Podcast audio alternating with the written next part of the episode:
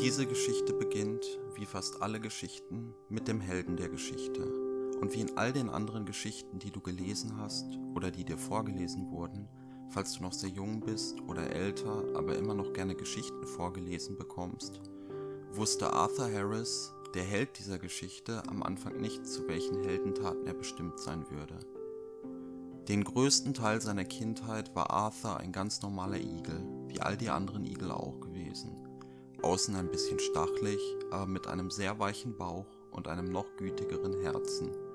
Was Arthur von all den anderen Igeln unterschied, war sein Eigensinn. Den hatte er von seiner Großmutter geerbt. Das sagten zumindest alle. Doch Arthur war traurig. Sein Freund Willibald Wildgans würde nach den Sommerferien Richtung Süden fliegen und im nächsten Schuljahr wäre der Platz neben ihm leer. In der Schule hatten sie über das finstere Deutschland geredet. Warum heißt es das finstere Deutschland? hatte Arthur gefragt. Es ist dort sehr finster, hatte sein Lehrer gesagt, aber die Finsternis sitzt in den Köpfen der Menschen, deswegen spürt man sie auch tagsüber. Jemand sollte ihnen etwas Licht bringen, hatte Arthur geantwortet. Ich ganz sicher nicht, hatte Willibald gekichert. Wir fliegen irgendwo hin, wo es schön ist. Dann hatten sie die Städte vom finsteren Deutschland lernen müssen. Aber Arthur hatte sie sich nur bis D wie Dresden einprägen können. Das ist doof, sagte Arthur. Es gibt einfach zu viel vom finsteren Deutschland.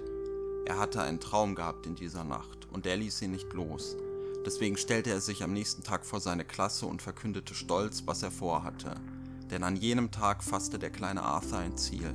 Frei sein will ich, wie ein Vogel. Einfach fliegen. Fliegen ohne jemals zu landen.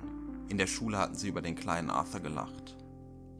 Wären Igel zum Fliegen gemacht, hätten sie von der Natur Flügel bekommen, wie die Möwen oder die Wildgänse, ermahnte Mama Harris den kleinen Arthur allabendlich vor dem Zubettgehen.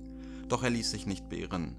Eines Tages werde ich fliegen. Ich, Arthur Harris, werde nach Dresden fliegen, ohne zu landen.